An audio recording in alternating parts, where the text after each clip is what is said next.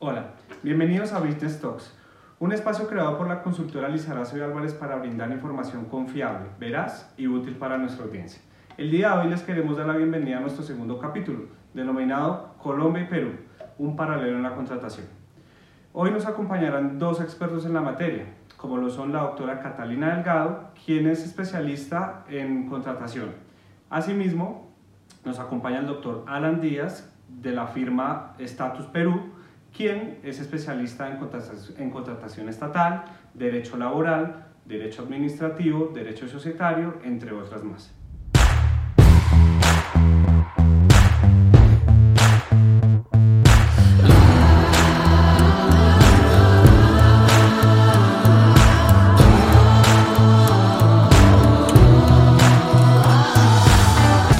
Y ellos nos van a ayudar pues a resolver dudas, todo lo relacionado con la contratación estatal en estos dos países. Entonces, les doy la bienvenida. Muchas gracias por asistir a este espacio. Entonces, les doy la palabra. Muchas gracias por asistir. Perfecto, le cedo la palabra siempre a las damas. Bueno, primero un saludo a todos, muchas gracias por la invitación. La idea de hoy es que revisemos eh, la participación de las sociedades extranjeras en los procesos licitatorios, particularmente pues eh, en, los dos países que, que, en este momento nos ocupan, Perú y Colombia. La idea es que pues eh, revisemos las generalidades, tips, y tal vez que no lo hablemos tanto desde la parte estrictamente jurídica, sino que tengamos la oportunidad de brindarle información para que cualquier persona que quiera licitar con el Estado, eh, pese a no tener una formación jurídica, encuentre las herramientas para poderlo hacer. Y yo creo que esa es la finalidad de la contratación estatal. La contratación estatal debe estar abierta para cualquier persona. No se debe limitar a que únicamente puedan licitar juristas, eh, sino que cualquier persona desde cualquier sector pueda hacer parte de estos concursos y de estos procesos licitatorios públicos. Entonces, eh, por eso la idea es que sea una charla, pues no tan jurídica, sino un poco más general. Perfecto, entonces, si desean inicialmente, pues les pregunto, um, para que entremos en materia, ¿cómo es el proceso de registro de empresas extranjeras en los dos países? para establecer ya a grandes rasgos eh, este temario en general. Entonces, no sé quién quiera tomar la palabra inicialmente. Eh, si gustas, Catalina, puedo empezar yo, puedes empezar tú como, como mejor prefieras. Si quieres, empieza. Perfecto. Bueno, acá en Perú, este, en cuanto ya hablando del tema de contratar con el Estado peruano, existen dos formas para contratar, ¿no? Eh, primero que tienes que tener un registro nacional de proveedor, que asumo que en Colombia debe pasar lo mismo, y, y está la otra figura de ser una sucursal acá en Perú. Bajo esas dos premisas es, este, digamos, la forma en que uno puede entrar a, a licitar en el mercado peruano. La, digamos, la empresa no domiciliada, es decir, que licita desde Colombia o intenta concursar desde Colombia, por citar un ejemplo, centrándonos en Colombia, este, pues verá el escenario desde allá tranquilamente y podrá pues, participar acá en Perú eh, desde allá. Y la constitución de la sucursal supone pues básicamente procedimientos de, de papeleo muy rápidos de constituir, traer la experiencia de tu empresa de, de Colombia, vamos a decir, acá a Perú, traerla, constituirla como una sucursal y hacerla operar. Y a partir de ahí obtener tu registro nacional de proveedor y empezar a licitar con el Estado peruano. Luego ya vienen otros temas más que son acreditar cierto tipo de experiencia, que eso seguramente lo vamos a tocar más adelante. Bueno, ahí, frente, a, frente a estos dos puntos particulares que mencionas, yo encuentro que hay una diferencia muy significativa respecto de los requisitos que se les solicitan a las sociedades extranjeras sin sucursal en Colombia para poder ser participantes de estos procesos licitatorios públicos. Respecto al registro nacional, presumo yo que es eh, lo que nosotros tratamos como registro único de proponentes.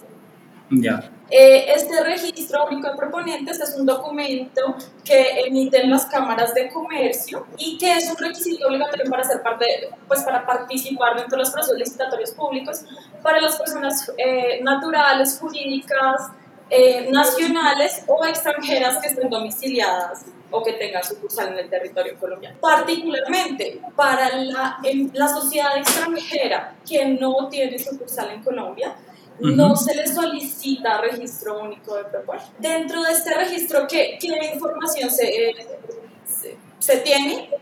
Eh, información de capacidad financiera, capacidad organizacional, eh, información general de la representación legal de la compañía, de la sociedad, em, la experiencia y también las entidades públicas em, notifican las multas, sanciones, incumplimientos y eso se incluye dentro de esos registros eh, de proponentes para que cuando se presenten otros procesos licitatorios la entidad contratante pueda verificar esa información. ¿Qué sucede? Aquí ese requisito no se le solicita a la sociedad extranjera que no tiene sucursal. ¿Qué es lo que se le solicita? En el proceso licitatorio usted eh, debe aportar los documentos que le permitan acreditar esas características, capacidades y demás que solicite la entidad contratante. Y se puede acreditar mediante los documentos que la entidad contratante decida. Y en el momento en que ellos eh, publican su proceso de contratación, en sus pliegos, eh, determinan cómo le van a permitir a ese proponente sociedad extranjera sin sucursal acreditar pues, los requisitos que está solicitando. Eso, por supuesto, pues va a tener unas, unas solemnidades, entonces va a tener que cumplir todos los procesos de apostille, consularización, eh, traducción, mm, que se encuentran, bueno, eh, dentro del artículo 480 de nuestro Código de Comercio y 215 del Código General del Proceso. Ese proceso es muy simple, realmente lo que se le solicita a la, a la sociedad extranjera es que aporte los documentos que en su país le permitan acreditar esas características, tanto de capacidad jurídica, en la cual se va a valorar que tenga un objeto que esté de acuerdo y que tenga correlación con el objeto del, del, proceso de contratación. Eh, verificar que el representante legal, quien está suscribiendo los documentos de la propuesta, tenga la capacidad para presentar la propuesta y en caso de resultar adjudicatario, suscribir ese contrato. Em, y lo va a poder hacer mediante el documento que en su país eh, acredite esas circunstancias. Para el caso de la capacidad financiera, que también eh, se evalúa respecto de ese registro único de proponentes, se le va a solicitar los estados financieros o el documento equivalente en su país para que acredite esa información.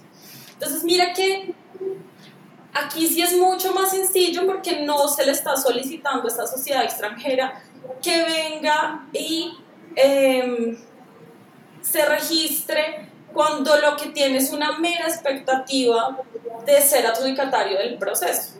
Entonces, esa distribución de riesgos creo que aquí está un poquito más equilibrada. Y en el mismo sentido viene el segundo punto que tú me dices, eh, le solicitamos que esté domiciliada o tenga sucursal, ¿cierto? Mm, aquí tampoco se le solicita eso. ¿Y por qué? Por lo mismo, por la distribución del riesgo. Sería demasiado oneroso solicitar a una sociedad eh, extranjera sin sucursal para solo participar en un proceso que constituya una, una, una sucursal, porque eso pues le implica unos gastos, le implica unos costos, cuando solo tiene una mera expectativa de ser adjudicatario. Entonces, eh, ¿cómo funciona?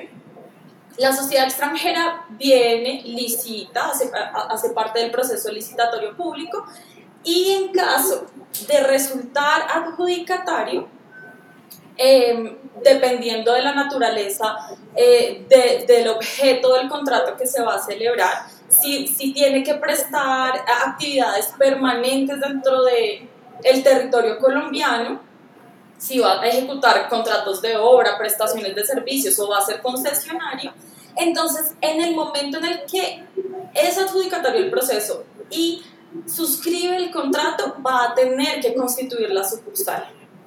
Pero si no es adjudicatario, no le vamos a solicitar ese requisito para evitarle eh, pues costos y gastos adicionales que sabemos que todo proponente en el momento que presenta su oferta eh, se hace responsable de todos los costos y gastos mm, en que incurra para poderse presentar. Entonces, en, esa parte creo que aquí tenemos un, tal vez un, planteamiento un poquito más equilibrado eh, y, que, y que en esa medida le permite, es mucho más permisivo con la sociedad extranjera, que realmente se pueda presentar, porque no va a ser tan oneroso eh, eh, poder participar. Entonces, ahí creo que vemos pues unas diferencias sustanciales, respecto del, del, proceso para presentarse. Alan, considerando pues todas estas eh, circunstancias que nos referencia la doctora Catalina, ¿tú crees que en Perú, eh, digamos, utilizar este tipo de herramientas o facilitar em, este modo de, registro estaría cerca, estaría lejos o por el contrario crees que el procedimiento allá en Perú es sencillo? Sí, mira, eh, con lo que dice la doctora Catalina, pues este, de verdad es que seguramente después de esto, cuando la escuche mucho empresario peruano va a querer ir allá. Lo que pasa es que Perú, eh, esta estructura que tiene viene desde la constitución. Entonces, lamentablemente, para este tipo de efectos, el Estado peruano siempre te va a requerir ciertas formalidades. Ahora, yo escuché algo importante que decía la doctora Catalina, que era referido a que esto básicamente lo tramitaban con la Cámara de Comercio. Acá en Perú existe un organismo que se llama el Organismo Supervisor de las Contrataciones del Estado, o conocido como el OCE.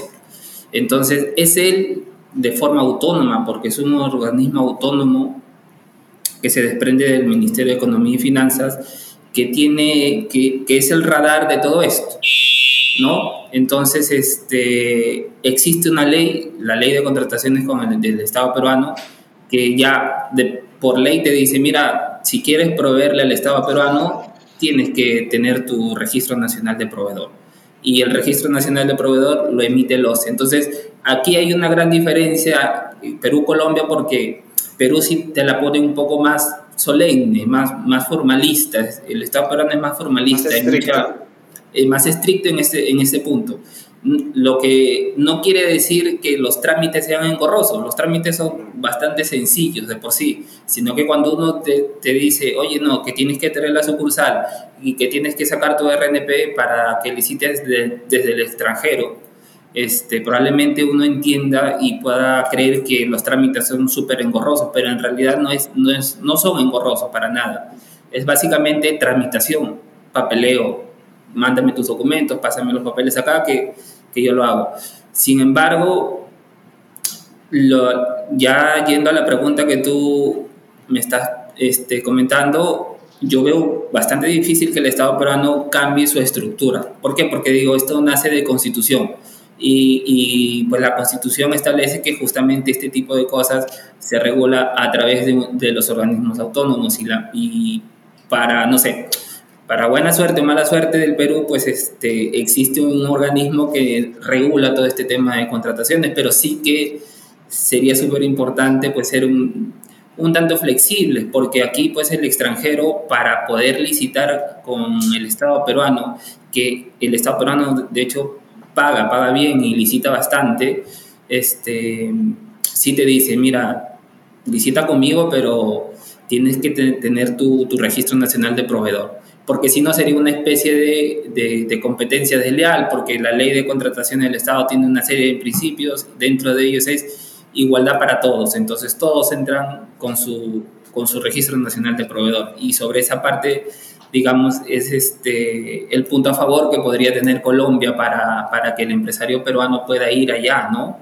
Y claro, dentro de la experiencia que tengo yo asesorando empresas extranjeras que tienen presencia en Colombia, yo he visto y he sabido que les resulta más fácil contratar, contratar allá, este, porque justamente hay ciertas facilidades que acá en Perú pues este, cuando a un empresario le tocas el tema de, mira, me dicen, yo quiero licitar desde Colombia, vamos a decir, pero no quiero constituir sucursal porque no sé cómo se mueve el mercado peruano. Perfecto, no pasa nada, yo dame tus documentos que yo te constituyo acá como, como una persona extranjera no domiciliada.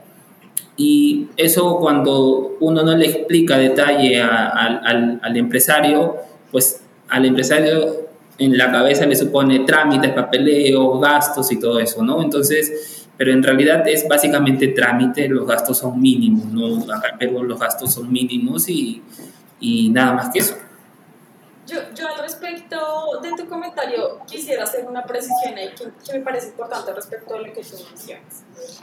Eh, cuando, cuando yo digo que cada entidad pública contratante eh, determina los requisitos, los documentos mediante los cuales le va a permitir a la sociedad extranjera no domiciliada acreditar eh, los requisitos habilitantes que está solicitando, eh, no, no, estamos hablando que sea un tema de trato desigual. De hecho, eh, eso está diseñado pues, dentro de nuestro ordenamiento para que sea hecho eh, mediante selección objetiva y es que la entidad debe solicitar los documentos que considere equivalentes. Entonces te cuento un poquito cómo, cómo funciona el, el, registro único de proponentes para nosotros.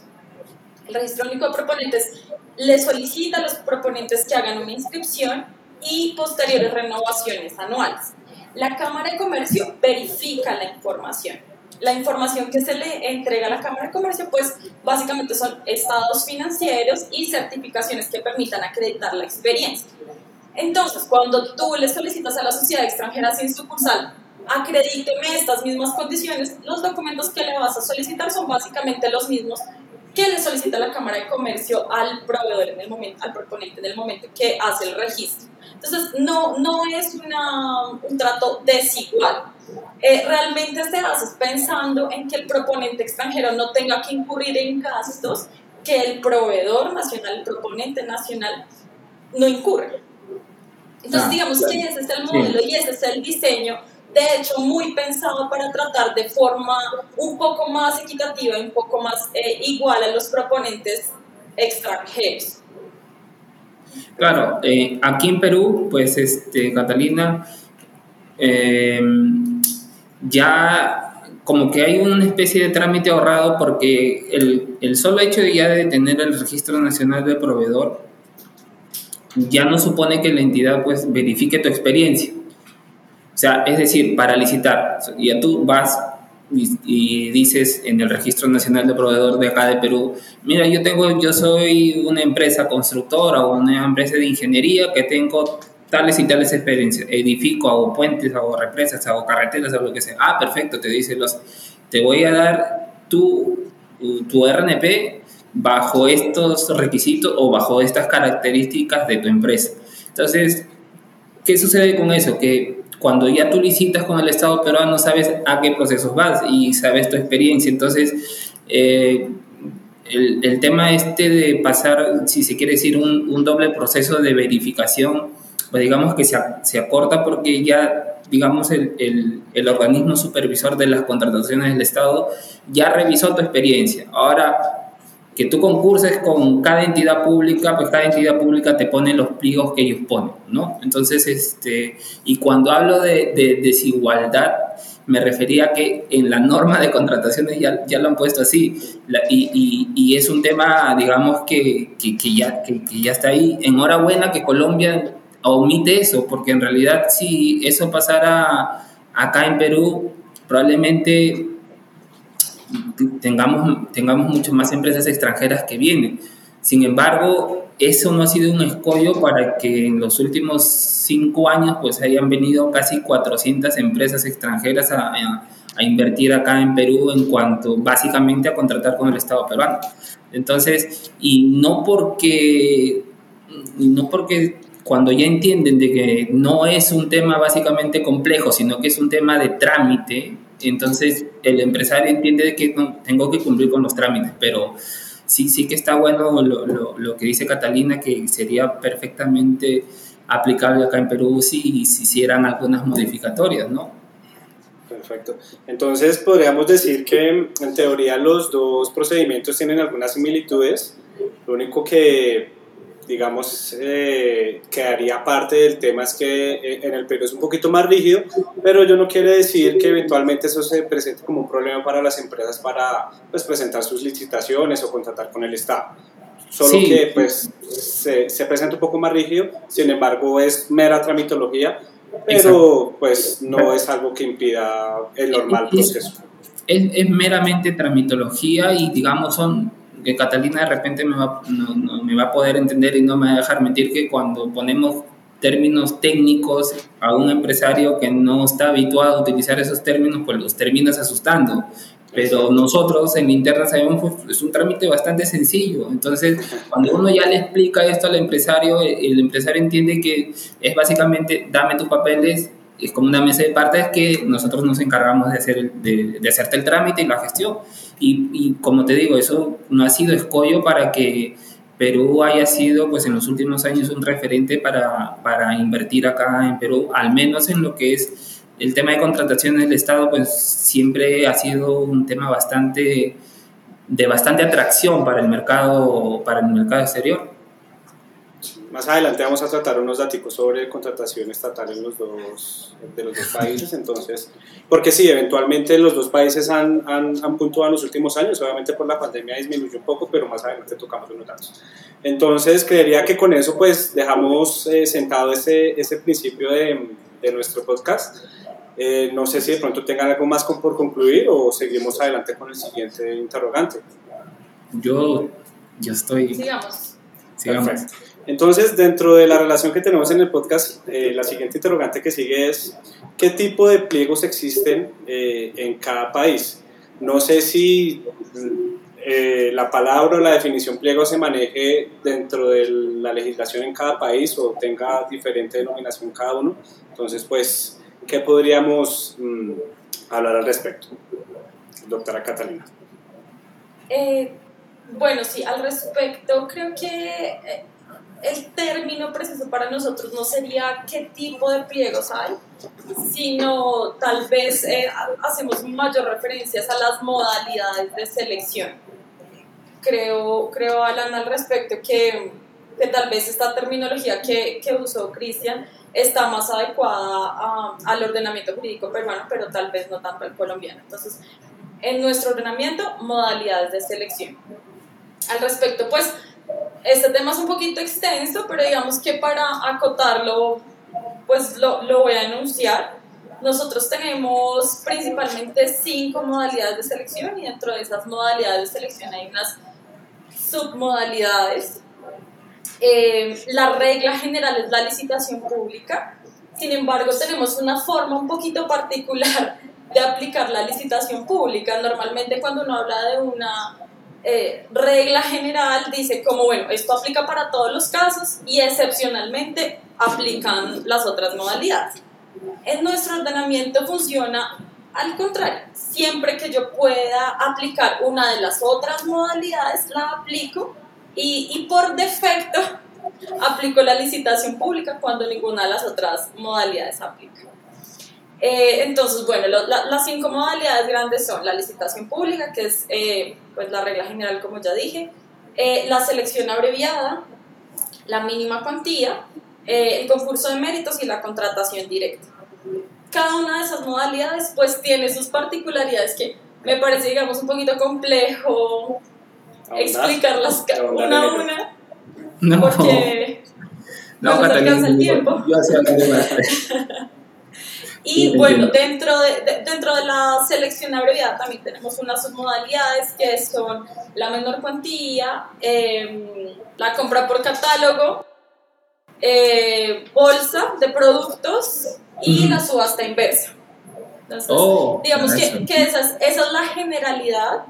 Eh, sin embargo, hay unas modalidades que se usan más que otras. Eh, la mínima cuantía, pues, es un procedimiento abreviadísimo Em, que opera pues para, para las, las, las, cuantías, digamos, bajitas de las entidades, no tiene tanto formalismo, no se exige, por ejemplo, este RUP, este registro único de proponentes del que hablábamos ahorita, ah, eh, es una selección que se puede adelantar en dos días, entonces es un proceso supremamente ágil que las entidades públicas siempre que lo puedan utilizar, lo, lo usan siempre bajo el entendido que no es posible fragmentar la contratación, ¿no?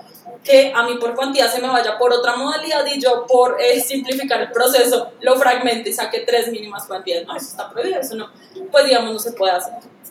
Digamos, esa es una de las modalidades más usadas, tenemos... Em, la subasta inversa cuando hablamos de, de, bienes de características técnicas uniformes, cuando necesitamos contratar un bien o servicio que eh, definitivamente no depende de los proveedores mejores o, o, o, peores características técnicas, sino simplemente yo necesito esto con estas características y lo que a mí me interesa como entidad contratante es el precio. ¿Sí? Entonces, cuando se hace de esa forma, subasta inversa también es una de las modalidades que aquí más se usa. Eh, y la menor cuantía, que eh, pues básicamente es un proceso muy similar a la licitación pública, sin embargo, se, se lleva a cabo en un periodo de tiempo eh, menor y se limita por la cuantía. Entonces, digamos que esas son, esas son las modalidades que más se usan, en, pues en términos generales, y, y pues ya lo que ya nosotros no, no, podemos hablar de Camalia porque no acabamos. Se nos extiende un poco el, el, programa. Bueno, doctora, entonces en relación a, a, los tipos como a los tipos de pliego como explicamos con anterioridad, ¿qué nos podría hablar respecto a cómo se maneja en Perú? Eh, obviamente todo esto ligado al tema también de la, de la inversión extranjera, cómo se maneja y qué relación pues se puede establecer con él. Sí, este, bueno, casi lo que ha dicho la doctora Catalina se aplica bastante en Perú. ah, muy similar entonces. Sí, sí, es casi, casi igual. Eh, cuando hablamos de pliegos, yo también lo entiendo como, como los acá se le llaman formas de contratación. Lo que ha dicho la doctora Catalina, aquí en Perú son las formas de contratación. Entonces, tenemos también la licitación pública, que en la licitación pública operan para, digamos, para aquellos procesos donde se ejecuta obra o se compra bienes que superan este, el millón de soles.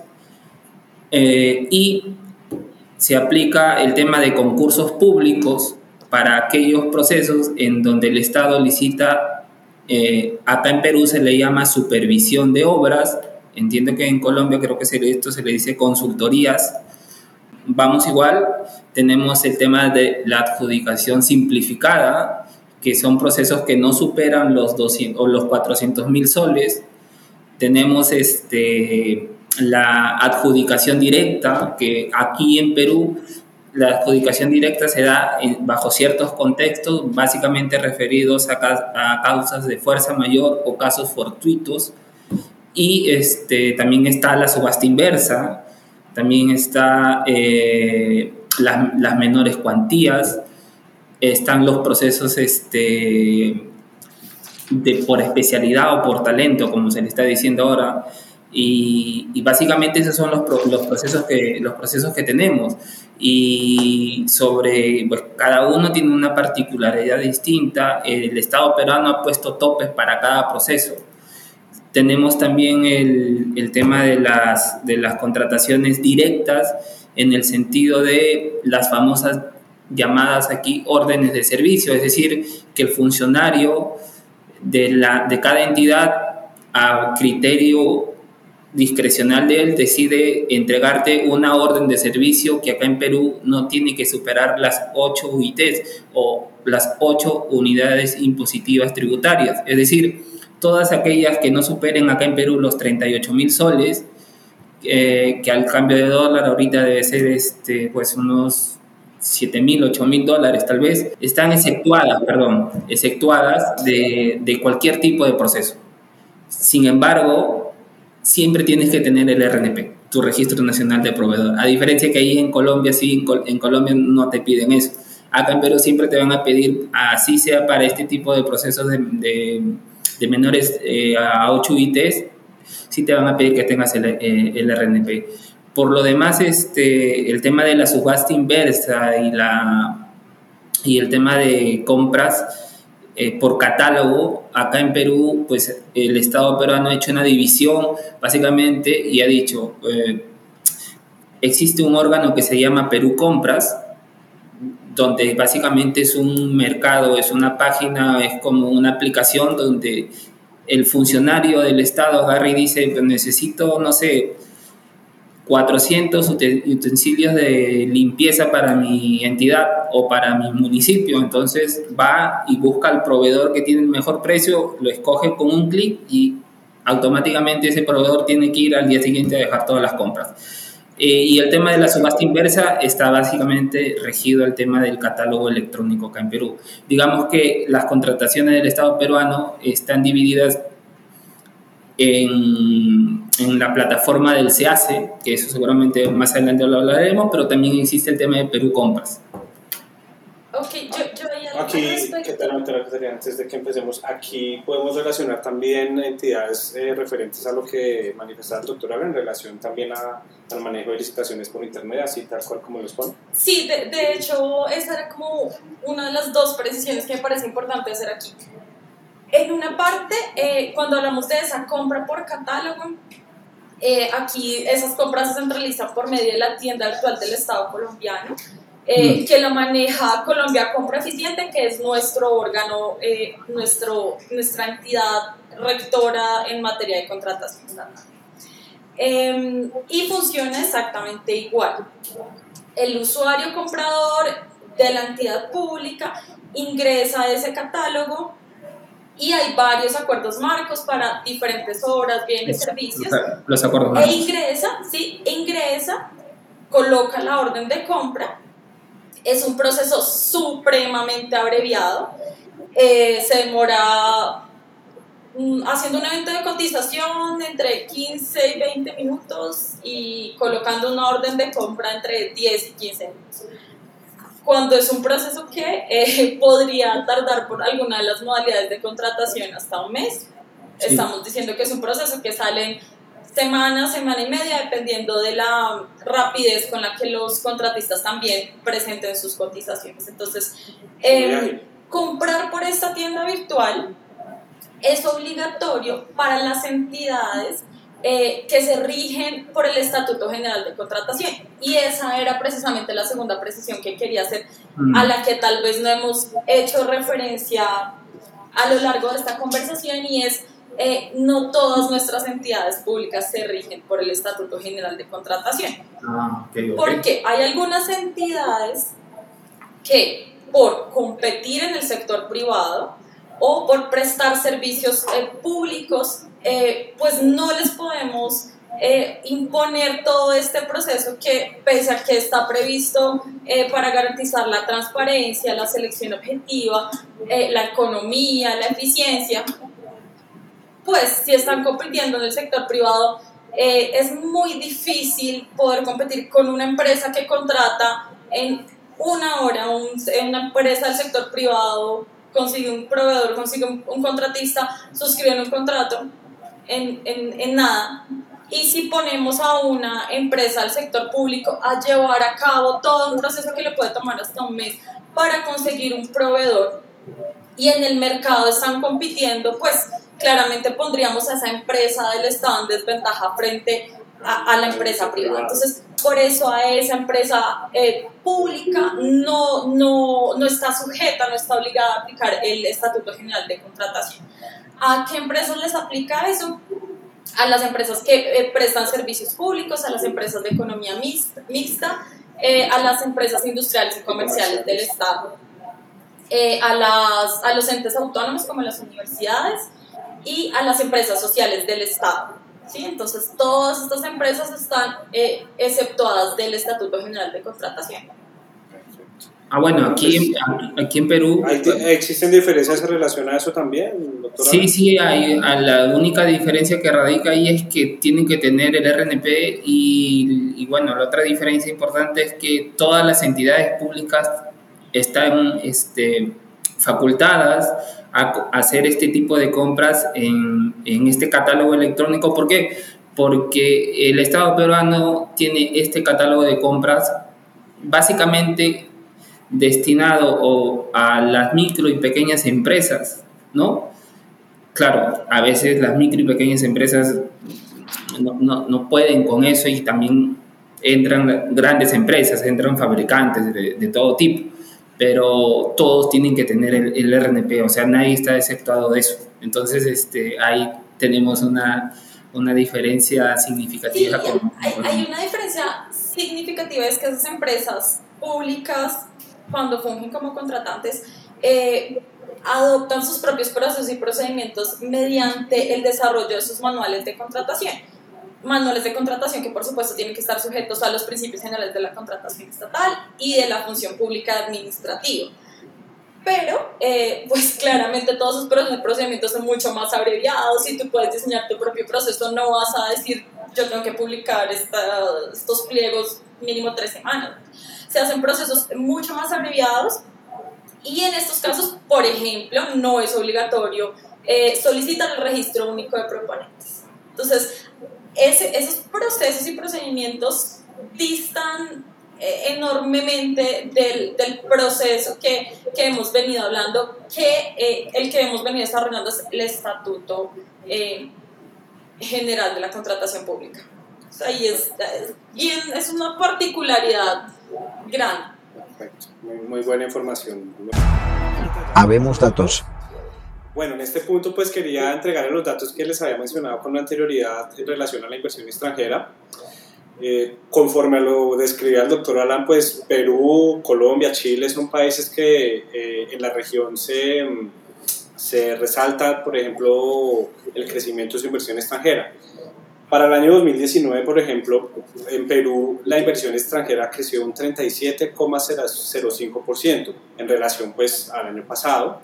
Datos pues, previos a la pandemia, porque obviamente sabemos que la pandemia pues, cambió mucho todo lo relacionado a inversión extranjera, a definitivamente todo.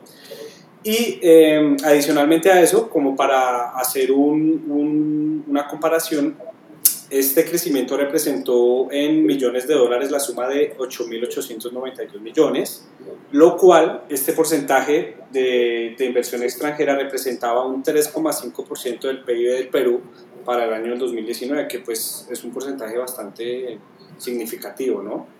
Em, en relación con Colombia, pues no encontré, digamos, la comparación con el PIB, pero sí encontré que para el año 2019 se presentó un crecimiento del 25% y pues es la cifra más alta que tuvo Colombia en los últimos seis años, es decir, del 2013 al 2019, lo cual representó un crecimiento de 14.493 millones.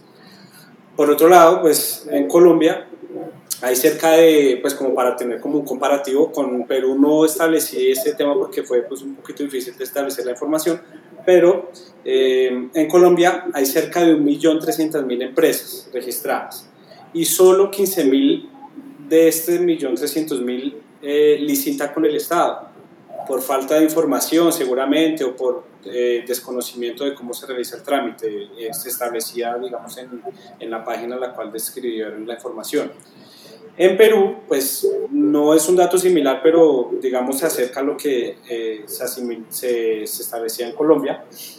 según datos para el año 2015, las licitaciones públicas llegaron a un total de 170 mil procesos de selección y dentro de estos 170 mil procesos lo que más se licitaba era eh, construcción en un 48.9%, servicios un 26.4% y bienes en un 21%. Entonces, pues encontramos que los dos países también tienen similitudes en este crecimiento de exponencial de inversión extranjera y bueno, al parecer eh, esperemos que así sea de ahora en adelante, pues ese crecimiento siga, siga aumentando, pues obviamente pues con el tema de la pandemia todo ya creció, pero digamos que esa era la, la métrica que, que, establecía antes de, del año 2020. ¿no?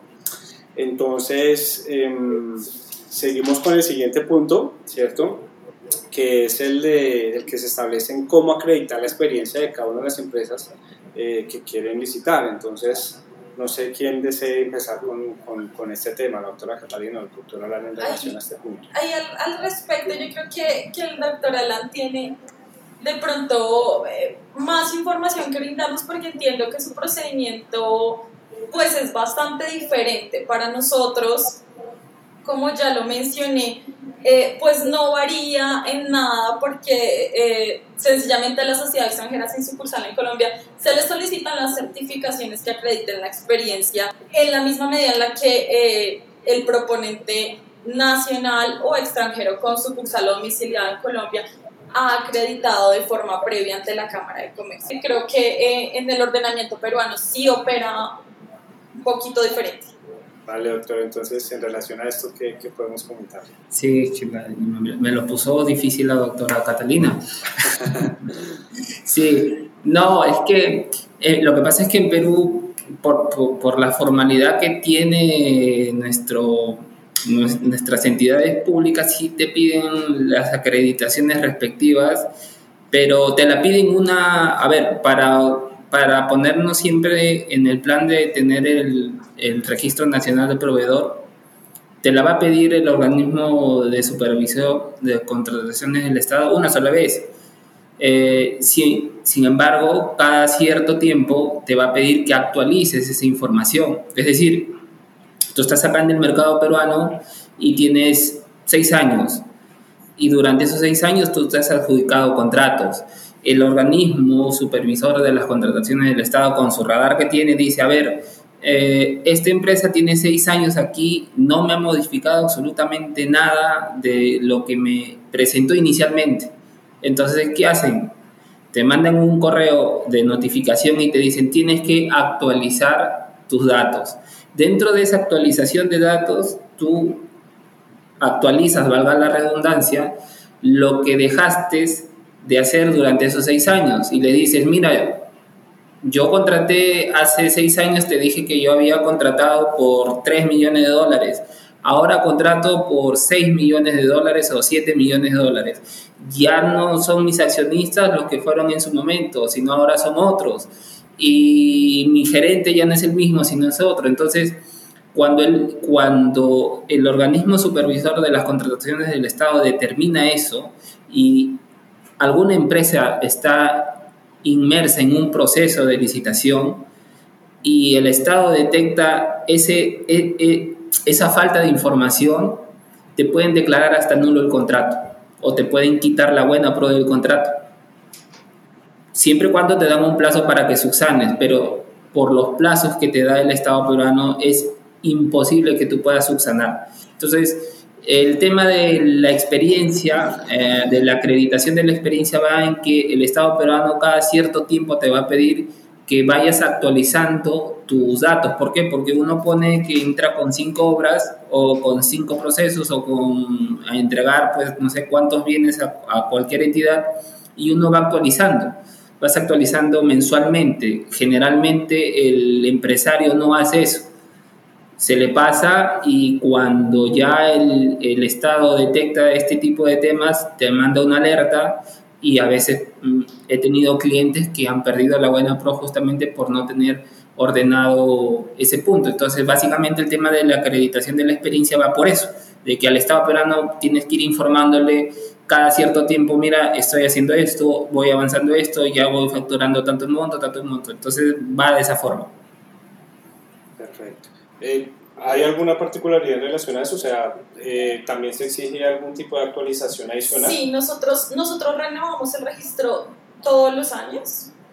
Eh, digamos que no es como potestativo del proveedor decidir si, si, no sé, si lo quiere actualizar o no. Todos los años hay que hacer la renovación.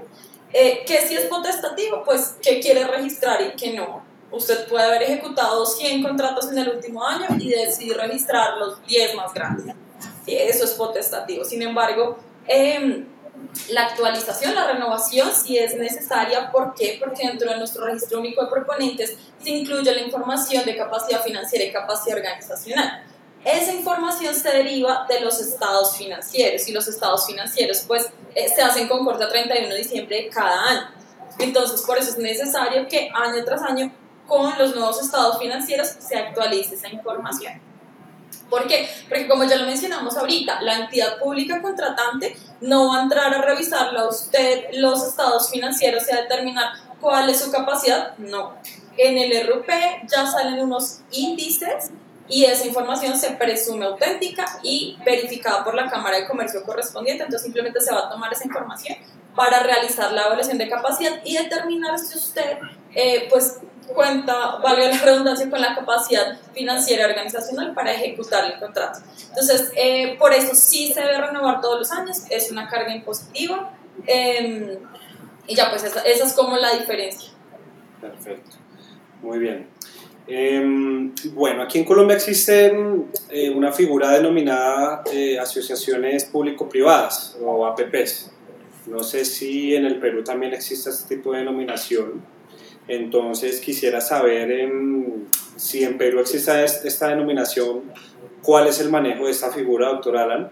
Em, no sé si de pronto la doctora Catalina nos quiere adelantar algo pues, para ver si eventualmente el doctor Allen sabe o tiene podría tener conocimiento de lo que eh, aquí en Colombia denominamos como APP y si obviamente allá en Perú existe. Entonces, ¿cómo, cómo manejamos esta figura eh, en el tipo de contratación eh, extranjera aquí en Colombia o independientemente si es extranjera o, una nacional?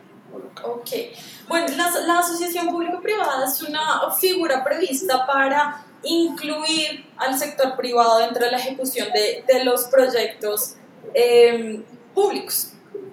¿Por qué sucede? Eh, anteriormente, digamos que, que podíamos hablar que la concentración del capital estaba en los estados y demás. Sin embargo, hoy en día tenemos empresas multinacionales eh, cuyo capital es superior al PIB de países pequeños. Entonces, ¿es necesario el capital privado para lograr los fines del Estado? Sí. Para países en vía de desarrollo, por ejemplo, como el nuestro, es fundamental. ¿Por qué? Porque el Estado definitivamente no tiene los recursos para llevar a cabo los grandes proyectos de infraestructura, eh, no solo la infraestructura física, sino la infraestructura social, eh, que sí que necesita inversión en nuestro país. La región. En la región, definitivamente en la región. Entonces, eh, pues digamos que por eso se, se, se, desarrolla esta figura que permite que ese capital privado entre a apoyar y a, a empujar y, a, hacer que realmente esos proyectos de infraestructura se puedan llevar a cabo. Em, partiendo pues del entendido, por supuesto, que eh, no se trata que el sector privado esté haciendo una hora benéfica ni nada por el estilo, eh, sino que se entiende pues que se espera eh, pues tiene un ánimo de lucro y que va a tener una, una remuneración, eh, pero que el objeto de, de, de, la obra del proyecto eh, pues es con un fin público. Entonces digamos que esa es, esa es la previsión que tiene la figura.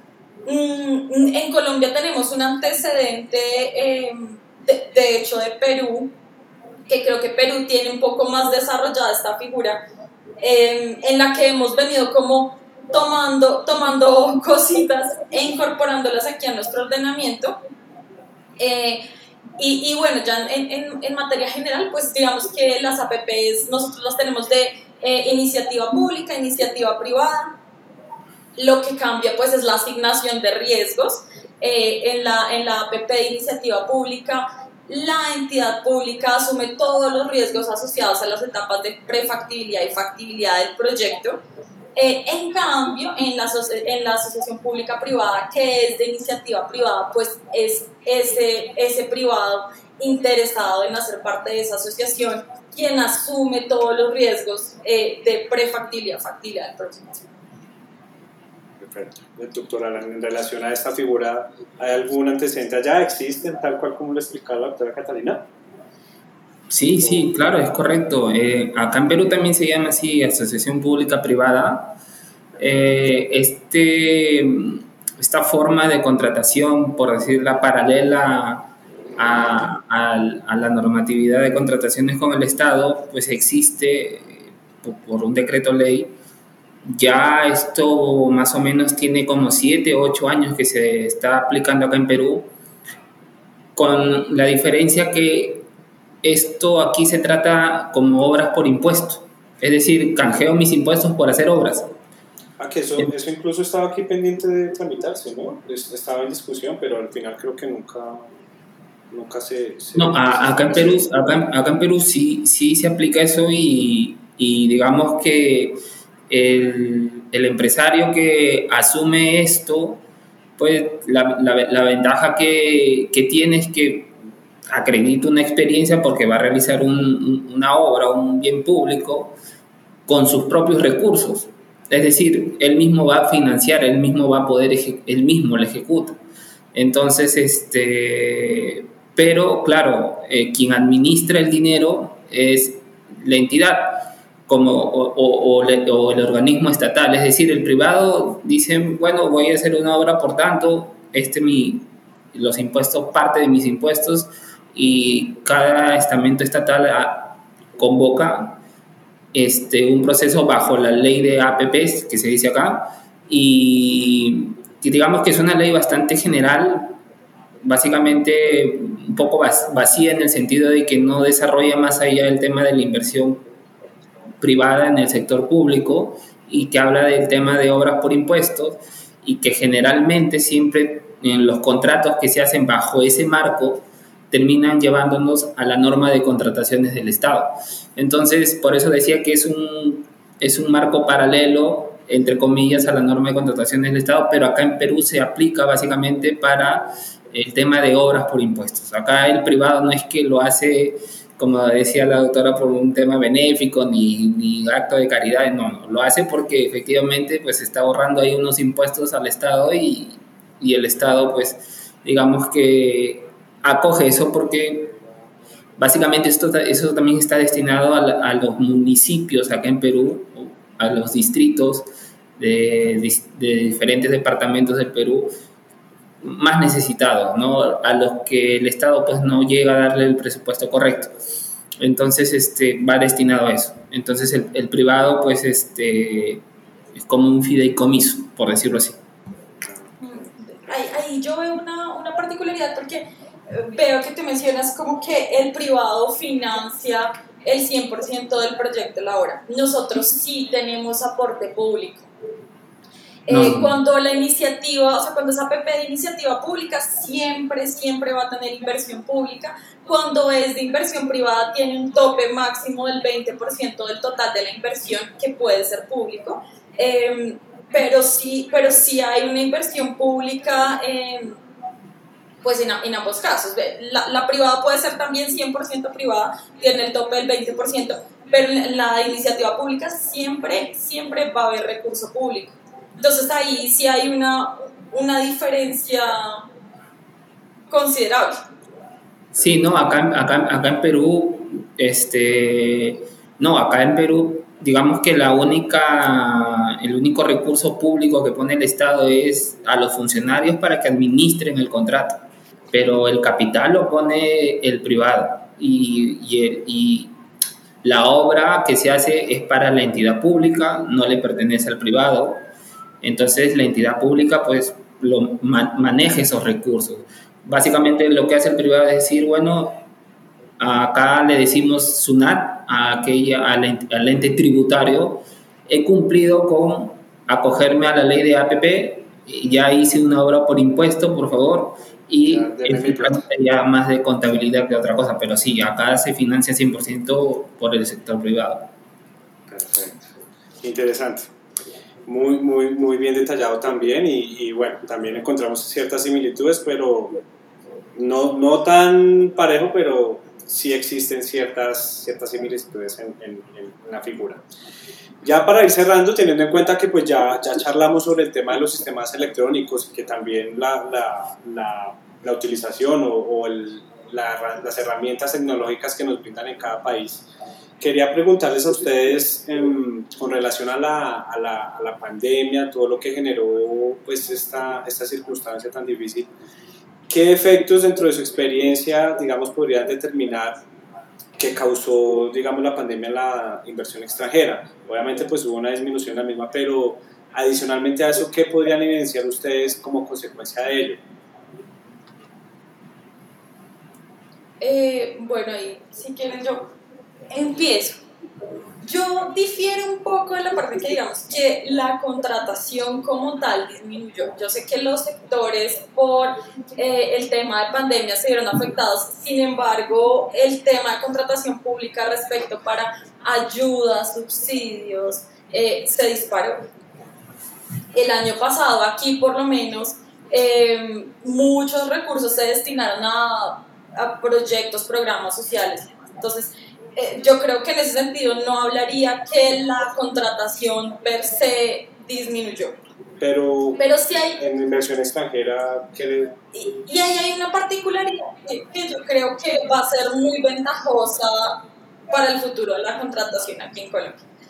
A raíz de la pandemia, tuvimos que forzarnos a migrar al sistema de contratación electrónica. Entonces, aquí en Colombia tenemos el SECOP 1 y 2. El SECOP 1 es una plataforma meramente para hacer publicidad, eh, pues por el tema de la contratación pública, y la plataforma SECOP 2, que sí es una plataforma transaccional. ¿Qué, qué venía sucediendo? Mm, los entes territoriales venían muy negados a migrar a la plataforma SECOP2. Todas las propuestas que eh, requerían procesos de contratación en entes territoriales se iba un folder así de grande por correspondencia, tres copias que pedían siempre.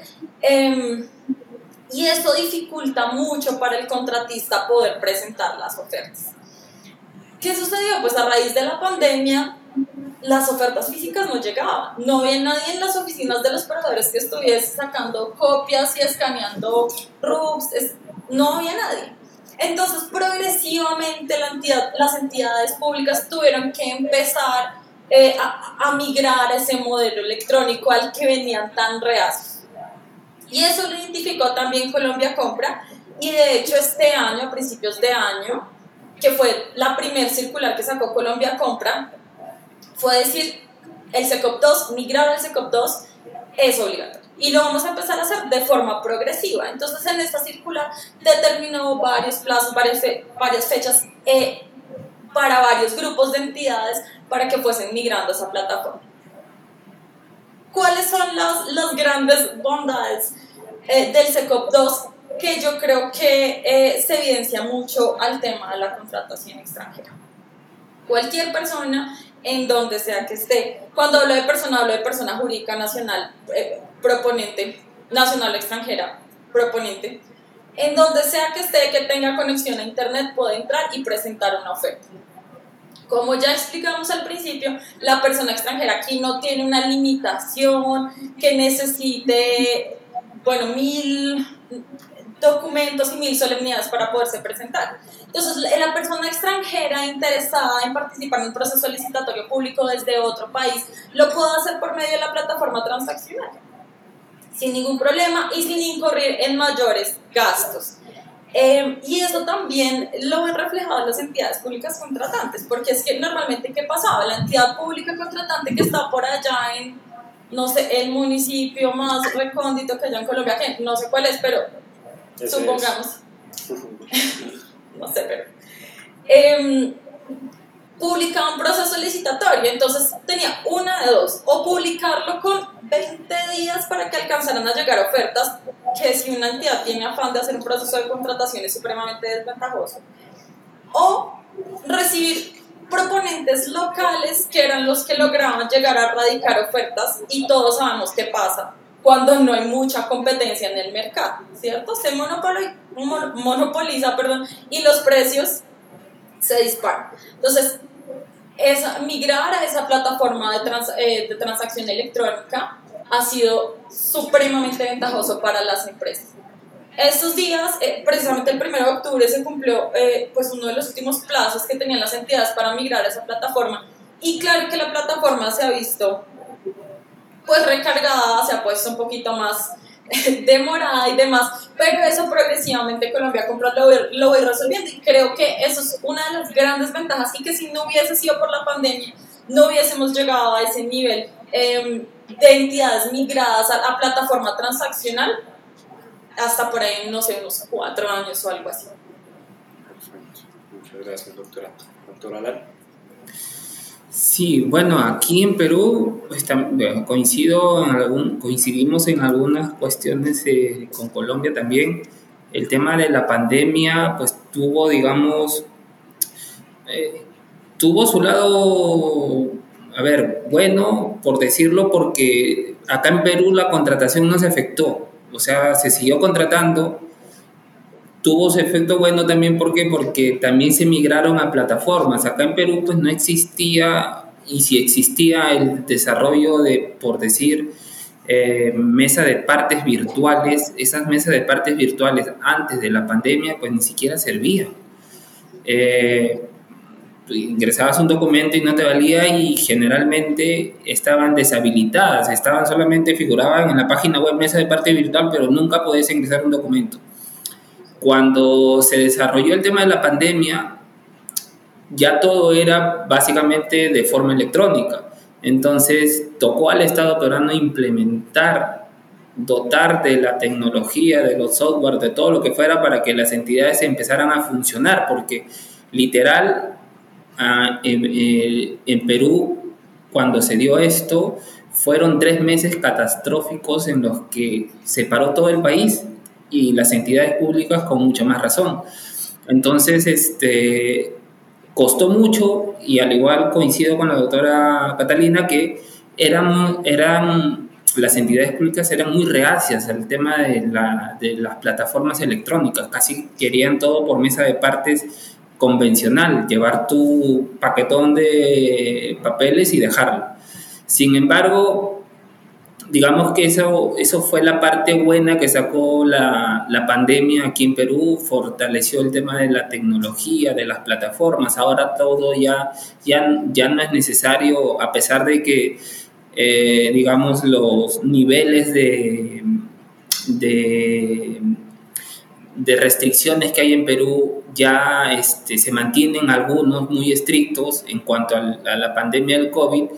Eh, el tema de la del tema de la tecnología, de las plataformas electrónicas ya es, digamos, como que ha, venido para quedarse. Entonces es muy práctico para el empresario peruano hacer este tipo de cosas.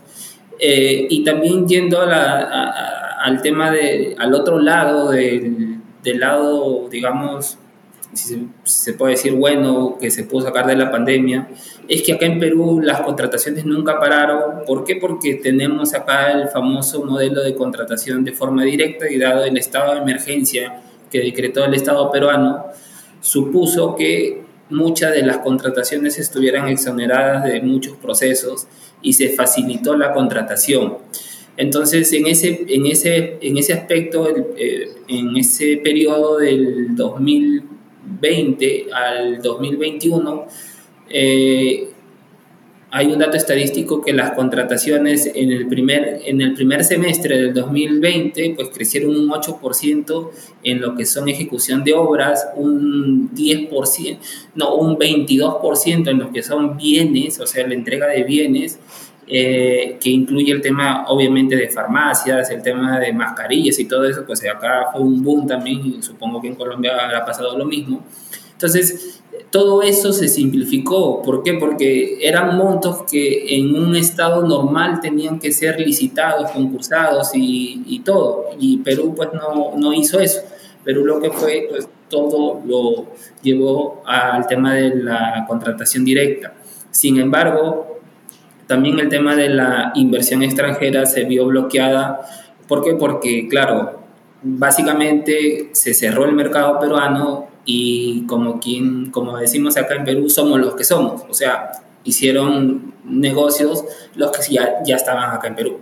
Porque ya no, no podías venir a Perú, todo estaba cerrado, las entidades no funcionaban y, y bueno, las entidades se les ingeniaron para contratar el efecto colateral y el efecto negativo que, que, tuvo, que nos dio la pandemia acá en Perú, golpeó a los empresarios constructores eh, o a los empresarios peruanos que ya tenían contratos con el Estado y que los venían ejecutando, que se ejecutaban en campo, obras y supervisión de obras o consultorías de obras. Esos, esos contratos que se ejecutaron, pues lamentablemente quedaron en un vacío legal. ¿Por qué? Porque la pandemia, pues se estaba manejando y hasta que se sacara todas las normativas para regular los contratos que se venían ejecutando, se quedaron en un vacío y hubo muchos contratos que quedaron en un vacío legal por más de casi, casi un año, casi un año. Entonces yo no sé cómo manejó esa parte de Colombia, pero en Perú esa fue la realidad en cuanto los más maltratados fueron, digamos, aquellos que ya tenían un contrato firmado y que los agarró la pandemia y, y, el Estado pues quedó en blanco y no había, no había base legal para, para poder resolver eso, ni remitiéndonos a la Constitución. Sí, eran circunstancias pues inevitables, ¿no? Bueno, em, en relación a todos los temas que hemos tratado, entonces, pues yo los invito a, a, considerar pues una pequeña conclusión en relación a ello. Asimismo, pues yo también tendré la oportunidad de darla, entonces pues los invito también a, a, considerar qué, qué, conclusión nos deja toda esta charla, todo, todo lo que hemos hablado, conversado. Pues yo, yo diría... Eh, Respecto a, esta charla que se ha tenido, que ha estado muy buena, em, yo diría que el tema de la inversión en ambos países no, no, no ha sufrido los efectos que algunos hubiésemos pensado. Eh, creo que Perú y Colombia siguen siendo exponencialmente países bastante atractivos para la inversión eh, en Perú particularmente hay mucho, mucha infraestructura por hacer, muchas cosas por hacer. Somos países que estamos desarrollándonos y que justamente, pues, hablando acá eh, para Perú, pues vienen empresas de, eh, europeas que, pues, digamos que por allá ya no tienen mucha infraestructura que hacer, vienen acá a Perú que hay mucha infraestructura que hay que, hay que hacer, hay puentes, hay que unir pueblos, hay carreteras, hay pueblos que están incomunicados, entonces este, el Estado peruano es, este, muy potente en el tema de, la inversión para, en cuanto al tema de las contrataciones con el Estado. Esto nunca va, no, va a parar, tiene para, para muchísimo tiempo y entiendo que en Colombia, por lo que he escuchado a la doctora Catalina, también pasa lo mismo. Entonces yo creo que esa es la similitud que tiene Perú y Colombia, que ambos somos países que estamos desarrollándonos y que estamos, digamos, en, eh, expuestos y, resulta bastante interesante llegar a invertir a, estos mercados. ¿no? Perú de momento sigue siendo un, mercado muy importante para, para, la, para la inversión en cuanto a la construcción, en cuanto a contratar con el Estado, que siempre va a contratar, siempre el, Estado peruano es el más grande comprador del, del país y es el que más paga también. Muchas gracias, Sí, yo ahí, en el mismo sentido también digo, definitivamente el más grande contratante de Colombia es el Estado. Creo que las oportunidades de negocio son grandísimas y creo que eh, tenemos sistemas que permiten identificar varias oportunidades. Eh, creo que como mencioné al principio, yo creo que lo más importante es que el proveedor contratista interesado eh, entienda que esto de licitar no es algo exclusivo para juristas, eh, que es algo para todo el mundo, que todo proveedor que preste un bien y servicio está en la posibilidad de licitar con el Estado. Eh, y respecto pues a la inversión extranjera, creo que ya hice bastante referencia que tenemos procesos simplificados, que tenemos una correcta estructuración de riesgos que le permite realmente al, al proveedor extranjero venirse a presentar. Eh, y por último, que tal vez creo que en toda esta charla me hicimos referencia a decir, somos países de la comunidad andina de regiones, tenemos las ventajas de trato nacional. Eh, entonces, los proveedores peruanos que quieran venir a licitar a Colombia, los proveedores colombianos que quieran ir a, a licitar a, a, a, Perú, pues tienen ese beneficio. Nosotros digamos que dentro de nuestro ordenamiento tenemos previsto ventajas para eh, para la industria nacional, ¿no? Para incentivar la industria nacional. Pero como somos eh, países de la comunidad andina, pues no tenemos esa diferencia. Entonces vamos a tener ventaja respecto de tal vez otros proveedores extranjeros que se vengan a presentar estos procesos. Entonces yo creo que eso es ahí de pronto un dato que no hemos mencionado, pero que me parece súper importante tener en cuenta y ya para, para el cierre de nuestra conversación. Sí, solo, si, me permites un ratito para, complementar eso. Sí, yo también omití el tema, el tema tributario, que es muy importante, como dijo la doctora, el tema del pacto de la comunidad andina. Eh, ahí incluso está la, la, decisión 578 de la OEA, que habla justamente de los temas tributarios, que es un tema ya para ahondarlo más técnicamente, pero este, sí, claro, estamos acá el Estado peruano, como en Colombia asumo también, pues ser parte de la comunidad andina nos da ciertos beneficios en, en cuestiones tributarias. Entonces, Eso es muy importante también para, para, para aquellos que tanto en Perú y en Colombia decidan invertir su capital, que sepan que hay, hay, hay un argumento o hay una argumentación legal de la comunidad andina pues que te, te, va a ayudar en algunas cosas respecto al tema tributario. Perfecto, sí, tal cual.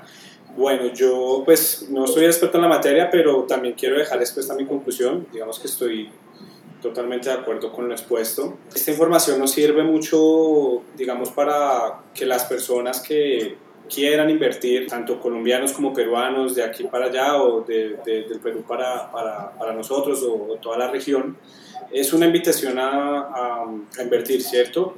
Digamos que las similitudes que tenemos en la, en la contratación, en la inversión extranjera, pues eh, no son muy grandes, son trámites muy específicos, muy, muy ágiles eh, tal cual como ustedes lo explicaban, pues el tema de la pandemia simplificó todo, lo, lo, lo, sistematizó y pues obviamente esto ayuda a, a, a, que el tiempo en la contratación sea menor, ¿cierto? Entonces, eh, la invitación es esa, digamos que se presta las, la, la, legislación para, para, para invertir de una forma muy ágil y bueno, entre esta alianza que tenemos la consultora Lizarazo y Álvarez y Status Perú, como, como eventualmente el doctor Alan desde Perú nos acompaña, los invitamos a invertir. De nuestra parte, pues obviamente contarán con todo el apoyo necesario para todo el trámite pertinente que se presente en relación a, a estos, a estos procedimientos. Entonces, les agradezco mucho por, por, por compartir este espacio. De verdad, aprendí muchas cosas que no, no, conocía porque en realidad pues es algo que no se toca todos los días. Entonces esperamos tocar otros temas más adelante para ahondar más en algunas cosas que probablemente se nos hayan quedado. Perfecto. Gracias, gracias de verdad por, por, por la invitación. Yo feliz. Nosotros acá en Estatus pero estamos muy contentos con, con esta alianza con, con Lizarazo. Y bueno, para lo que necesiten. Doctora Catalina, ha sido de verdad un gusto poder conocerla, así sea este, de, esta forma. A la distancia. A la distancia. Eh, me, de verdad es que me ha nutrido mucho esta conversación para entender un poco más la parte de la contratación en Colombia y yo creo pues que sí, podemos ser muy, muy potentes este, con, con los profesionales que hay en cada uno de nuestros equipos. Muchas gracias.